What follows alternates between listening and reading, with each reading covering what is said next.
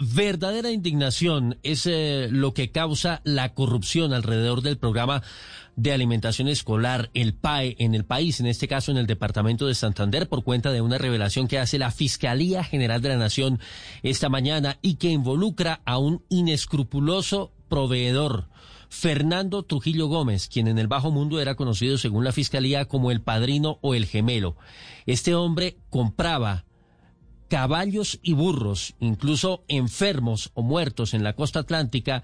y mediante guías falsas los trasladaba al departamento de Santander, a Bucaramanga, donde finalmente eran sacrificados. Y esa carne de esos animales, de burros y caballos, iba a parar en las raciones que eran entregadas a los niños en la ciudad de Bucaramanga. Cerca de dos y toneladas y media de carne semanales eran entregadas a los operadores del PAE en la capital del departamento de Santander, una situación que se presentó entre mayo de 2018 y septiembre de 2019 y que le representó a este hombre ganancias superiores a los 500 millones de pesos. En las últimas horas, por cuenta de la información acopiada tanto por la Fiscalía como por la Policía a través de la Dirección de Servicios Especializados de esa institución, este hombre fue enviado a la cárcel.